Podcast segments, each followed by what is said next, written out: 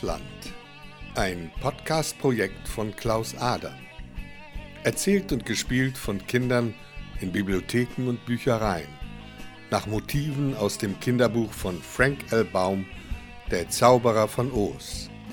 Siebter Teil, Ende gut, alles gut?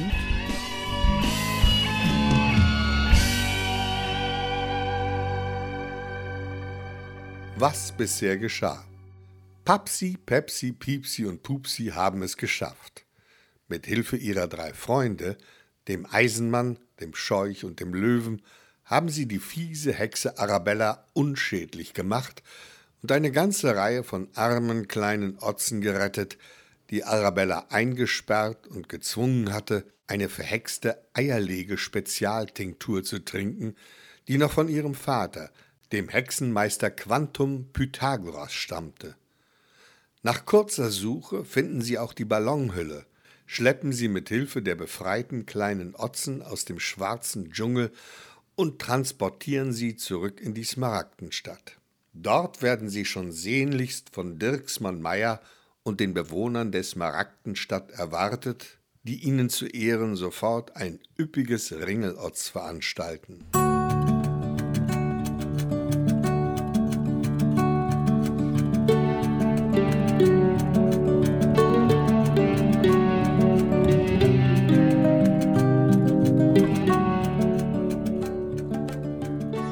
Nächsten Morgen Die Tische und Stühle die man für das Ringelotz gebraucht hatte. waren wieder weggeräumt. Dirksmann Meyer ließ die Ballonhülle auf dem Marktplatz ausbreiten. Er untersuchte den Stoff peinlich genau nach Rissen oder Löchern. Als er nach einiger Zeit den Mädchen mitteilte, dass die Höhle noch voll und ganz in Ordnung war, fiel den vier Freundinnen ein fetter Stein vom Herzen. Jetzt brauchte man nur noch die Hülle am Ballonkorb zu befestigen.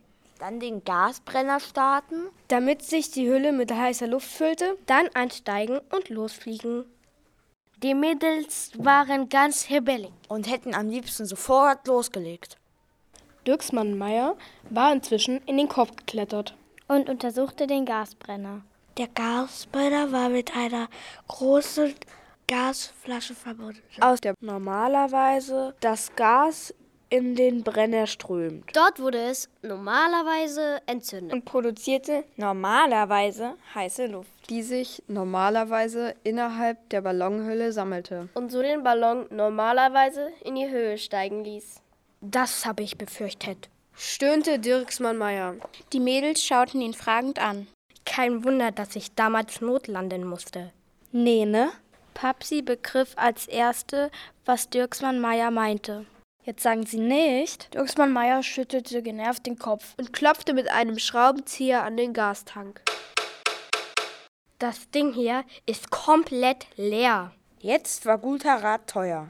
Das konnte einfach nicht wahr sein. Und sie sind sicher, dass es keine Möglichkeit gibt, den Tank wieder aufzufüllen? fragte Pepsi Dirksmann Meyer. Der nickte seufzend. Hier im Otzland gibt's kein Propangas.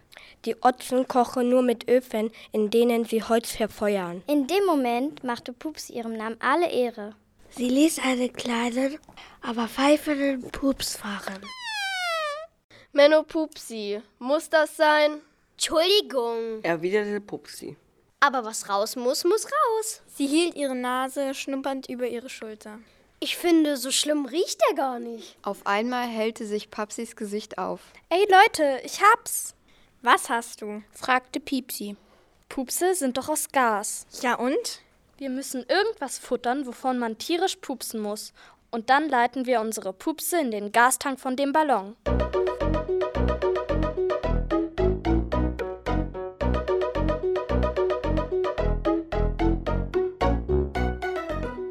Naja, die Idee war irgendwie schon ganz witzig.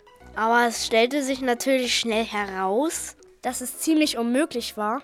Normale Pupse in den Tank zu leiten.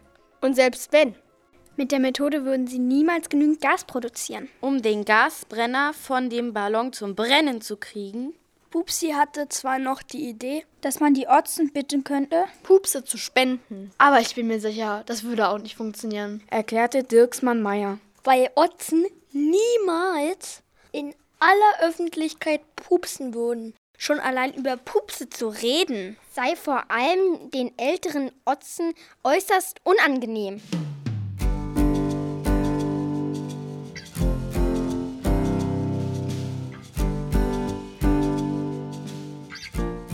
Immer wieder kamen ein paar Otzen vorbei. Staunend standen sie um den schlappen Ballon herum, der da auf dem Marktplatz der Smartenstadt lag.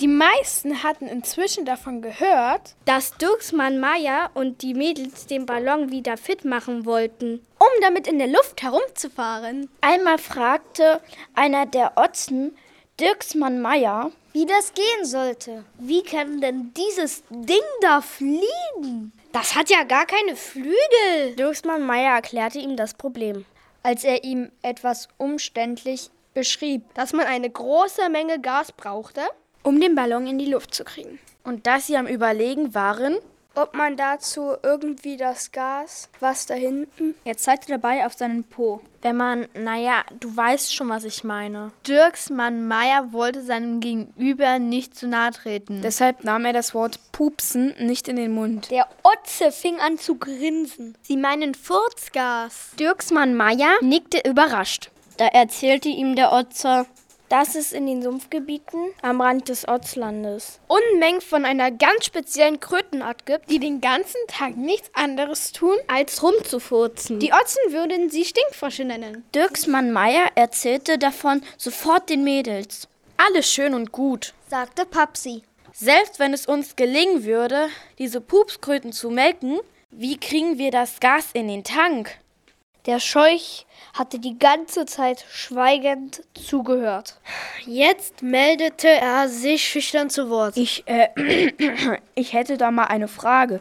Wie ist denn das da mit dem Gas? Ist das schwerer oder leichter als Luft? Es gibt beides, antwortete Piepsi. Es gibt Gas, das leichter und Gas, das schwerer ist. Und äh, euer, wie nennt ihr das, Pupsgas? Das ist leichter, glaube ich. Der Scheuch nickte nachdenklich. Wie wäre es dann, wenn ihr dieses Pupsgas nicht in den Tank füllt, was ja offensichtlich sowieso ziemlich unmöglich ist, sondern gleich in den Ballon?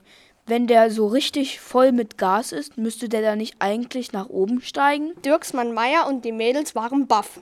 Das war die Lösung! Sie mussten aus dem Heißluftballon einen Gasballon machen. Alle beglückwünschten den Scheuch zu seiner genialen Idee. Dirksmann Meier klopfte ihm anerkennend auf die Schulter. Ich hab's Ihnen ja gesagt. Das, was Sie in Ihrem Strohkopf haben, funktioniert besser als das beste Gehirn.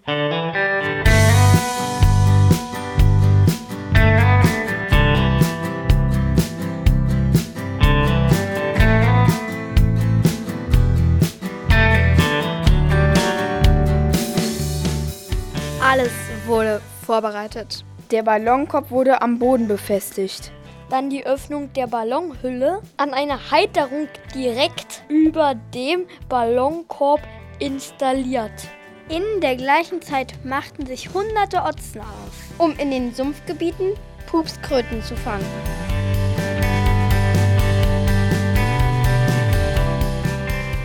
Zurück in der Smaragdenstadt wurden die Kröten erstmal gefüttert. Mit einem speziellen Püree aus Erbsen, Bohnen und Linsen. Dann wurden sie in den Ballonkorb gesetzt. Und tatsächlich? Schon nach einer halben Stunde fingen sie an zu pupsen. Was das Zeug hielt. Das Spezialpüree wirkte hervorragend. Stundenlang ertönte ein vielstündiges Pupskonzert. Und weil natürlich nicht das ganze Gas in der Ballonhöhle landete, verbreitete sich rund um den Korb ein äußerst intensiver Duft, um nicht zu sagen ein ätzender Gestank, der so faulig roch, dass einer ganzen Reihe von Otzen, die bei der Pups-Show unbedingt zusehen wollten, voll schwindelig wurde. Nach einer Stunde waren die ersten Kröten durch die Pupserei so erschöpft, dass sie schlapp auf dem Boden des Ballonkorbes herumlagen und sich kaum noch bewegen konnten. Man holte sie aus dem Ballonkorb und tauschte sie gegen frische und mit speziellen Püree gefütterte Exemplare aus. Popsi, Pepsi, Piepsi, Pupsi. Und Dirksmann Meier standen etwas abseits und beobachteten gespannt, ob sich mit der Ballonhülle etwas tat. Zuerst sah es so aus, als wenn der Plan, den Ballon in einen Gasballon umzufunktionieren, nicht klappen würde. Aber gegen Abend war deutlich zu sehen, dass sich der oberste Teil der Hülle langsam rundete und nicht mehr flach zusammengedrückt auf dem Boden lag. Nach einigen Tagen hatte sich die eine Hälfte der Ballonhülle tatsächlich in die Luft erhoben. Und nach gut einer Woche war es soweit. Die Ballonhülle war fast ganz mit dem Pupsgas gefüllt und schwebte majestätisch über dem Ballonkorb. Sicherheitshalber wollte man die Kröten aber noch einen Tag länger pupsen lassen. Wenn zu viel Gas in dem Ballon sein sollte, konnte man ja schnell was ablassen. Man wollte aber auf keinen Fall riskieren, dass der Ballon schon nach einem kurzen Flug wieder absackte oder nicht hoch genug stieg, um das schneebedeckte Gebirge zu überwinden.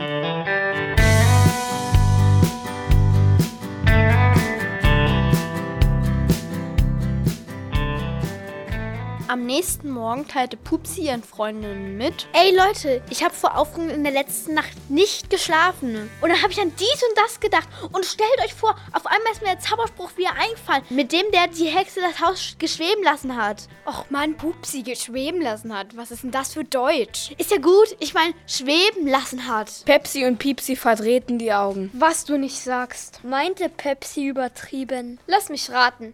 Der geht so.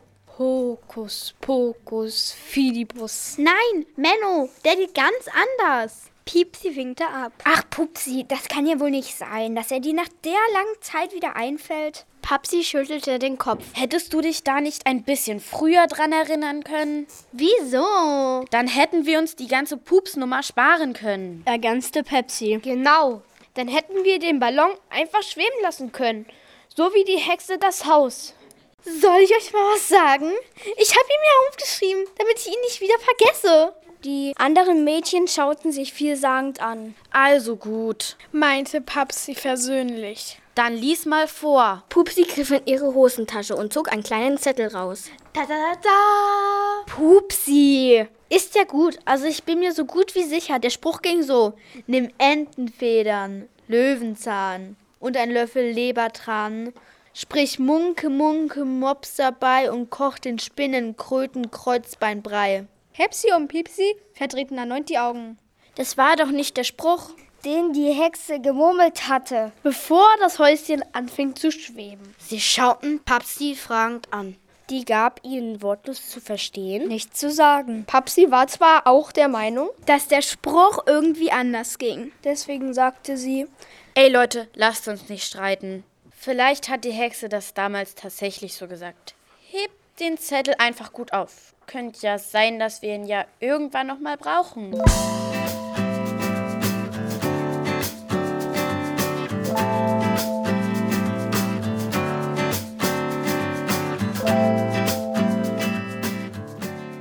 Nachdem alle Startvorbereitungen abgeschlossen waren, stieg Dirksmann Meier als erster in den Korb. Es hatten sich fast alle Bewohner der Smaragdenstadt eingefunden, um dabei zu sein, wenn sich der große Zauberer mit den vier Mädels in die Luft erheben würde. Dirksmann Meier hatte eine kleine Rede vorbereitet. Er räusperte sich und erhob seine Stimme. Meine lieben ortsländischen Freunde, wie ihr bereits wisst, werde ich heute zu meiner kleinen Reise mit meinem Ballon aufbrechen. Wie lange diese Reise dauern wird, wissen wir nicht. Ich habe lange darüber nachgedacht, wen ich zu meinem Stellvertreter ernennen soll für die Zeit meiner Abwesenheit. Und ich habe eine Wahl getroffen. Es ist der ehrenwerte Herr Scheuch. Ich bin mir sicher, dass er euch mindestens genauso gut, wenn nicht sogar besser, wie ich zur Seite stehen wird, wenn es Probleme gibt oder wenn eine schwierige Entscheidung gefällt werden muss. Ich danke euch für eure Gastfreundschaft und hoffe, dass wir uns schon bald wiedersehen werden.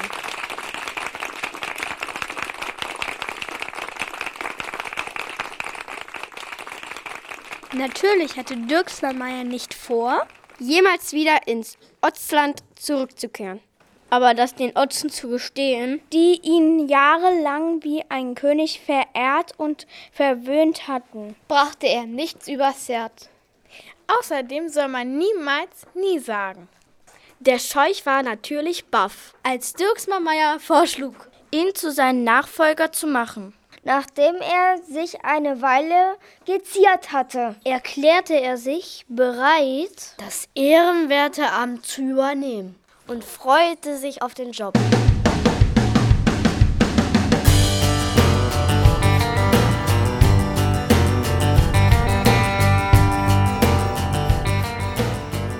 Gegen Mittag war es soweit. Dirksmann Meier war bereits in den Ballonkorb geklettert.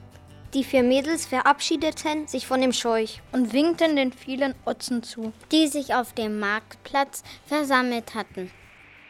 Da geschah es.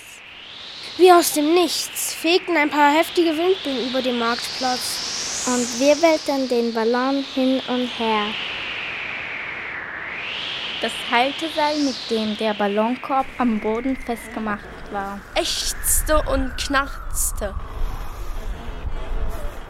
Genau so plötzlich, wie die Windstöße aufgetaucht waren, waren sie auch wieder verschwunden. Und der Ballon hing ruhig in der Luft.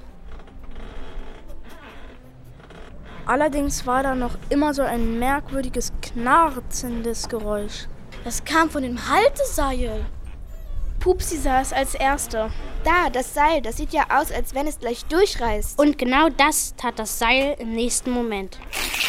Und der Ballon tat das, was jeder Gasballon macht, wenn er nicht mehr festgebunden ist. Er stieg in die Höhe. Die vier Mädels starrten den Ballon fassungslos hinterher. Sie hatten das Gefühl, dass ihre Herzen vor Schreck stehen blieben. Jetzt war alles vorbei. Jetzt würden sie niemals wieder nach Hause zurückkommen. Doch dann schneidete sich Pupsi blitzschnell ihren Rucksack ab, öffnete ihn und zog Sibyllas Zauberstab und den Zettel mit dem Zauberspruch hervor, tippte damit ihre Freundinnen und sich selbst auf die Brust und murmelte: Nimm Entenfedern, Löwenzahn und ein Löffel Lebertran, sprich Munke, Munke, Mops dabei und koch den Spinnenkröten kreuzbeinbrei. Da fing die Spitze des Zauberstabes an zu glühen. Und kleine Sternchen prickelten aus der Spitze. Wie ein Dirigent hob Pupsi den Zauberstab und ließ die Spitze nach oben zeigen. Im gleichen Moment hoben die vier Mädchen vom Boden ab und schwebten nach oben.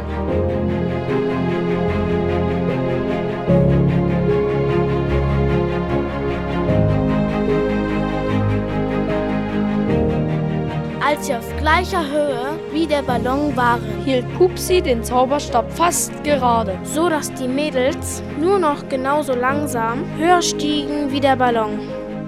Vorsichtig drehte Pupsi die Spitze des Zauberstabs in die Richtung des Korbes. Und schon schwebten sie langsam auf dem Korb zu. Als sie die Brüstung des Korbes erreicht hatten, kletterten sie mit Hilfe von dem Zauberer hinein. Jubelnd fielen sich alle in die Arme und juchzten aus vollem Hals. Dann strahlten sie Pupsi an. Pupsi, du bist ne Wucht, meinte Popsi voller Anerkennung. Echt, das war genial, stimmte Pepsi zu. Ohne dich wären wir verloren, sagte Pepsi voller Bewunderung. Pupsi sonnte sich in den Lobeshymnen. Schon gut, das ist doch selbstverständlich. Was tut man nicht alles für seine Besties? Slay!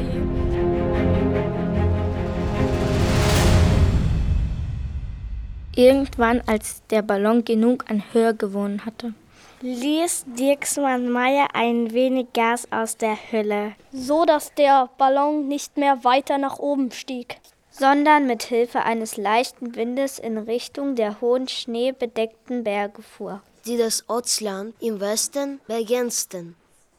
Zuerst konnten sich die Mädels nicht satt sehen. Über ihnen ein knallblauer Himmel unter ihnen ein felsiges, schneebedecktes Gebirge und ein schwacher, angenehmer, kühler Fahrtwind. Stunden später, als sich die Sonne dem Horizont näherte und langsam unterging, kuschelten sie sich auf dem Boden des Korbes in dicke Wolldecken, die zur Ausrüstung des Ballons gehörten. Dirksmann Meier hielt mit einem Fernglas Ausschau und warf immer wieder einen prüfenden Blick nach oben zur Ballonhülle.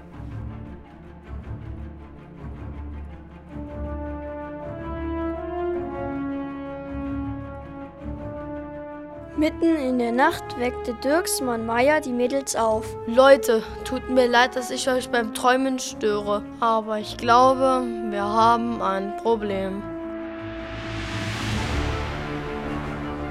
Die Mädels brauchten ein paar Sekunden, um richtig wach zu werden. Sie rappelten sich auf und schauten Dirksmann Meier fragend an. Der deutete zum westlichen Horizont, der immer wieder von grellen Blitzen erhellt wurde. Jetzt spürten die Mädels auch, dass der Wind stärker geworden war. Und den Ballon ziemlich schnell vor sich her.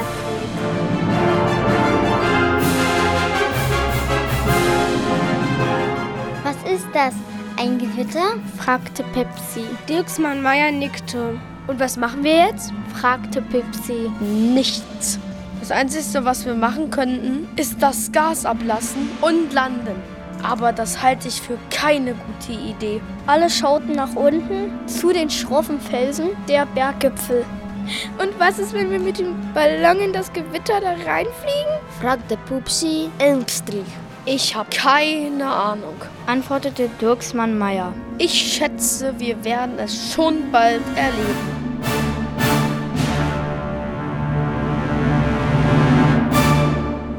Hätte nur eine halbe Stunde gedauert.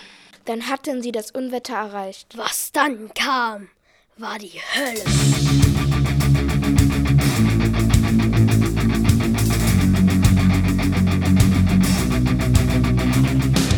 Blitze zuckten an ihnen vorbei und schlugen krachend in die höchsten Berggipfel ein. Eiskalte Regentropfen peitschten ihn ins Gesicht. Und ein wirbelnder Wind schleuderte den Ballon hin und her. Dirksmann Meier und die Kinder hatten sich auf dem Boden des Korbes gehockt und hielten sich fest umklammert. Ab und zu richteten sie sich ein wenig auf und wagten einen Blick über die Brüstung des Korbes. Und dann sahen sie etwas das ihre Herzen wie verrückt pubbern ließ. Lichtschein der grellen Blitze türmte sich eine mächtige schwarze Wolkenwand auf, aus der sich ein fetter Tornado herausschraubte. Der Wind fing an, sich stürmisch um die Windhose zu drehen. Heftige Luftwirbel rissen den Ballon mit sich. Die Mädels schrien vor Angst und Panik. Die Ballonfahrer bekamen kaum noch Luft. Ihnen wurde schwindelig. Und weil sie kaum noch Luft bekamen, verloren sie schon bald das Bewusstsein und versanken in einer schwarzen, undurchdringlichen Nacht.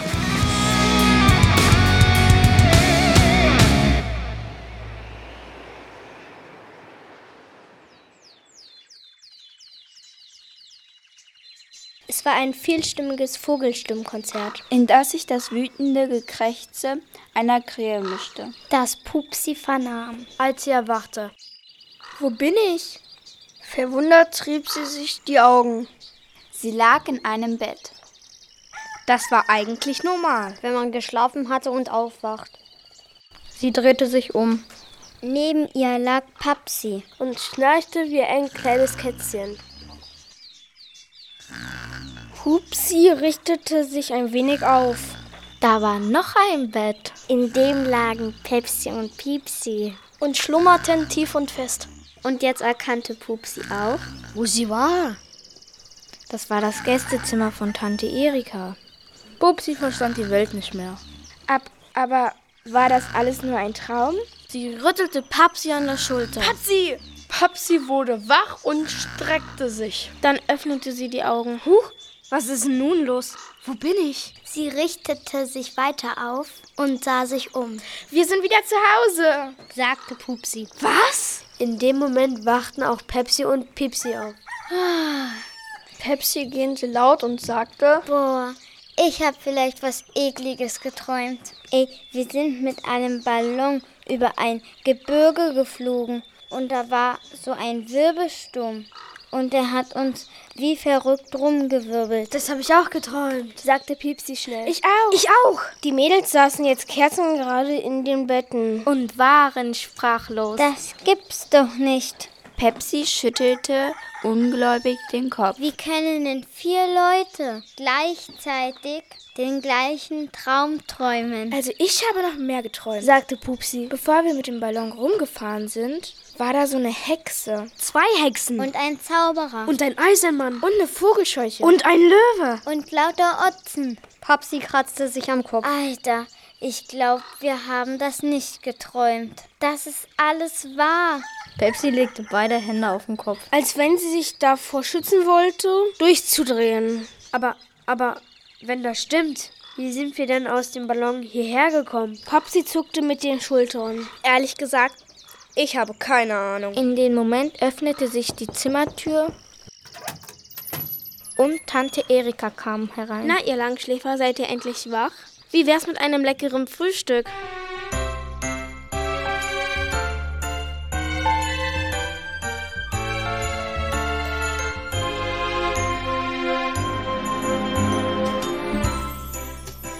Und? fragte Tante Erika. Wie war's im Wald? Was habt ihr denn diesmal erlebt? Die Mädels schauten sich unsicher an. Tante Erika plapperte munter weiter. Ohne eine Antwort abzuwarten. Ich war so müde gestern Abend. Deswegen bin ich ganz früh ins Bett gegangen. Ich habe euch gar nicht gehört. Wann wart ihr denn wieder da? Wieder warfen sich die Mädels einen fragenden Blick zu. Was ist? Wunderte sich Tante Erika. Ihr seid so komisch. Sag mal, Tante Erika, fragte Babsi. Warst du schon mal in der Schlucht? Was für eine Schlucht? Na, im Wald, die enge Schlucht. Ach so, die, nee. Ich bin da mal vorbeigekommen, aber da durchgegangen bin ich nie, wozu auch. Wir sind da aber durchgegangen, sagte Pepsi. Aha, meinte Tante Erika. Und? Wie ist es so da drin? Wir sind auch wieder auf der anderen Seite rausgegangen. Warf Piepsi ein. Und rate mal, wo wir da waren. Keine Ahnung. Tante Erika zuckte mit den Schultern. Im Ortsland. Pupsis Stimme überschlug sich fast.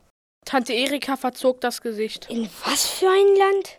Dann brach es aus den Kids heraus. Sie redeten alle gleichzeitig und erzählten, was sie erlebt hatten. Papsi erzählte von der Hexe, die ihr Haus fliegen gelassen hatte. Pepsi von dem pummeligen Otzen. Pupsi von dem Zauberer und, und, und. Tante Erika schaute fassungslos von einem Mädchen zum anderen. So hatte sie die Mädels noch nie erlebt. Natürlich verstand sie von dem, was die Mädchen da erzählten. Kein Wort. Was war da nur passiert in dem Wald? Hatten die vier sich vielleicht mit einem unbekannten Virus angesteckt? Von dem bis jetzt noch nicht erforschten Märchen erzählt Plaparitus-Virus.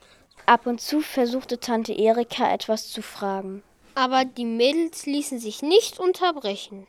Erst nachdem sie zusammen die unglaubliche Ballonfahrt beschrieben hatten, verstummten sie atemlos. Kinder, Kinder. Tante Erika schüttelte den Kopf. Also wirklich, da habt ihr euch echt eine super Geschichte ausgedacht. Ihr habt eine Fantasie. Unglaublich. Ey, Tante Erika! empörte sich Pupsi. Das haben wir uns nicht ausgedacht. Das haben wir echt erlebt. Tante Erika war ratlos. Sie war sich zwar einerseits sicher, dass das, was die Mädels erzählt hatten, nicht wahr sein konnte. Andererseits wollte sie nicht zu der Sorte Erwachsenen gehören, die Kinder immer gleich über den Mund fahren. Wenn die was Fantastisches erzählen. So nach dem Motto, jetzt erzählt mir mal keine Geschichten. Deswegen sagte sie, wie auch immer, das ist echt eine krasse Geschichte. Die müsst ihr noch mal in aller Ruhe erzählen. Oh, wisst ihr was? Da habe ich eine gute Idee. Heute Nachmittag kriegen wir Besuch. Eine alte Freundin von mir, die Annabelle, kommt zum Kaffee trinken. Es ist doch die Gelegenheit. Da erzählt ihr noch mal alles, was ihr bei diesen, wie hießen die noch mal gleich? Otzen, sagte Pepsi. Genau, was ihr bei diesen Otzen erlebt habt, okay?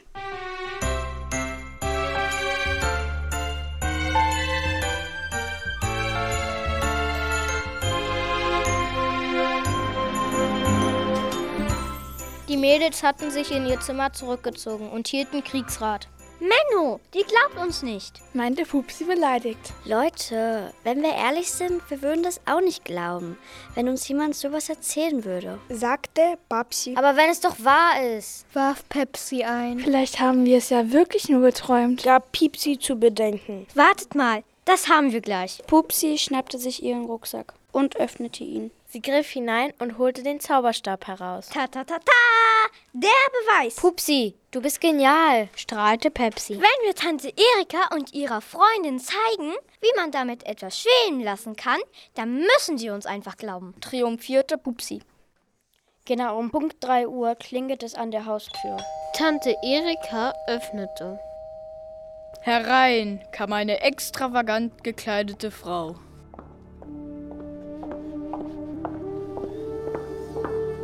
Auf ihrem Kopf thronte ein mächtiger Hut. An ihrem Hals baumelten jede Menge Ketten. An den Perlen und merkwürdige, fremdartige kleine Gegenstände aufgefädelt waren. Ihre spitz gefeilten Fingernägel waren schwarz lackiert. Ein fetter goldener Ring mit einem wunderschönen Rubin schmückte ihren rechten Ringfinger. Ihren üppigen Busen bedeckte eine hautenge Bluse mit Rüschen, die perfekt zu dem flatternden Faltenrock mit Blümchenmuster passte. Sie steuerte sofort auf die vier Mädels zu und musterte sie mit einem stechenden Blick. Ah, da sind sie also. Die vier kleinen Racker, die uns gleich eine hübsche Geschichte erzählen werden, raunte sie mit einer heiseren Stimme. Papsi, Pepsi, Piepsi und Pupsi waren beeindruckt und wussten nicht, was sie sagen sollten. Es fehlte nicht viel. Und sie hätten vor Verlegenheit einen höflichen Knicks gemacht, um den imposanten Gast zu begrüßen. Tante Erika und Annabel gaben sich kleine Küsschen und überhäuften sich mit Komplimenten. Du siehst fantastisch aus. Und du hast dich überhaupt nicht verändert. Und dein Parfüm, eine Wucht. Ich beneide dich. Du bist so erfrischend natürlich. Und du so farbenfroh. Das ging noch eine ganze Weile so weiter. Schließlich hatten sie es sich im Wohnzimmer bequem gemacht. Eine Kanne duftender Kaffee stand auf dem Tisch. Und Annabelle hatte frischen Pflaumenkuchen mitgebracht. Für die Mädchen gab's Kakao. Na dann, legt mal los, meine Süßen. Ich bin schon ganz gespannt auf eure Geschichte. Säuselte Annabelle und funkelte mit ihren blauen Augen. Okay, sagte Papsi und räusperte sich. Also, das war so. Die Mädels wechselten sich mit dem Erzählen ab. Als Pupsi erzählte, wie die Hexe das Haus schweben ließ und wie schließlich auf sie drauf fiel, schüttelte Annabel den Kopf und verdrehte die Augen. Die ist sowas von blöd, die Sibylla. Babsi stutzte. Woher wissen Sie, dass die Hexe Sibylla hieß? Annabel entgleisten. Für einen Moment die Gesichtszüge. Äh, das, das hat sie doch gerade gesagt. Sie zeigte auf Pupsi. Nö, hat sie nicht meinte Papsi trocken und schaute Annabel fragend an. So. Annabel wand sich wie eine Schlange. Tja, dann werde ich das wohl geraten haben. Zufälle gibt's. Pupsi hatte inzwischen den Zauberstab aus ihrem Rucksack herausgeholt. Ta ta ta ta! Sie hielt ihn stolz in die Höhe. Und damit ihr seht, dass wir uns die Geschichte nicht ausgedacht haben. Hier ist der Beweis. Das ist der Original-Zauberstab von der Hexe. Tante Erika grinste. Hm, der sieht ja aus wie ein Ast. Ist aber ein echter Zauberstab. Annabelle starrte wie gebannt auf den Stab. Das ist ja. Ihr habt. Ja. Wieso? Die Mädels guckten Annabelle verwundert an. Und mit diesem Ding da? Hat eure Hexe ein ganzes Haus schweben lassen? fragte Tante Erika amüsiert. Ja, antwortete Pupsi begeistert. Aber nicht nur die Hexe hat damit gezaubert, wir auch, als nämlich der Ballon sich losgerissen hatte. Da haben wir uns selber schweben lassen, ergänzte Piepsi. Ach komm, sagte Tante Erika ungläubig. Also das glaube ich jetzt wirklich nicht. Wir können dir ja mal kurz demonstrieren, wie das geht. Pupsi, den Zettel mit dem Zauberspruch, befahl Pepsi. Moment. Pupsi griff in ihren Rucksack. Dann zog sie die Stirn in Falten und schaute hinein. Der ist weg? Wie weg? fragte Piepchen. Der ist da nicht mehr drin. Ich weiß aber genau, dass er vorhin noch da drin war. Jammerte Pupsi. Annabelle hatte die ganze Zeit fasziniert auf den Zauberstab gestarrt. Darf ich mal? Fragte sie mit einem überfreundlichen Lächeln. Pupsi blickte unschlüssig zu Papsi. Die kniff die Augenbrauen zusammen und schüttelte fast unmerklich mit dem Kopf. Pupsi schaute zu Annabelle. Annabelle schaute Pupsi tief in die Augen mit einem stechenden Blick. Ihre hellblauen Pupillen schienen auf einmal doppelt so hell zu strahlen. Bitte, säuselte sie süßlich wie ein kleines Kind. Das versuchte jemand um den Finger zu wickeln, weil er es unbedingt etwas haben möchte. Pupsi schaute noch einmal zu Papsi und den anderen beiden Mädels. Dann reichte sie Annabelle tatsächlich den Zauberstab. Annabelle hielt ihn in beiden Händen, schaute ihn zärtlich an und hauchte.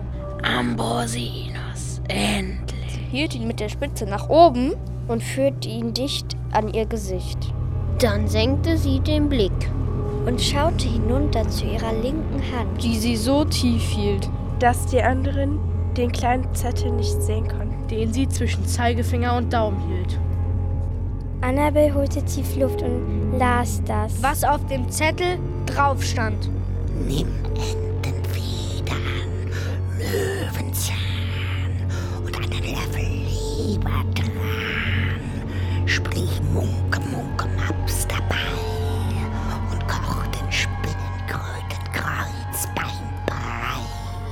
gleichen Moment fing der Zauberstab am oberen Ende an zu glühen. Und wie bei einem Mini-Feuerwerk prickelten aus seiner Spitze kleine glitzernde Sterne.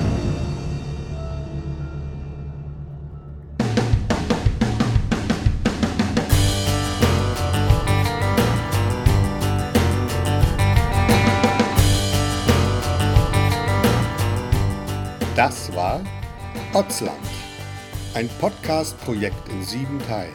Erzählt und gespielt von Kindern in Büchereien und Bibliotheken. Nach Motiven aus dem Kinderbuch von Frank L. Baum, Der Zauberer von Oz.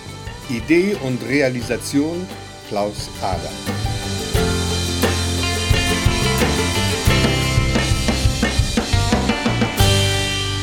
Eine Produktion von kidspots.de 2023.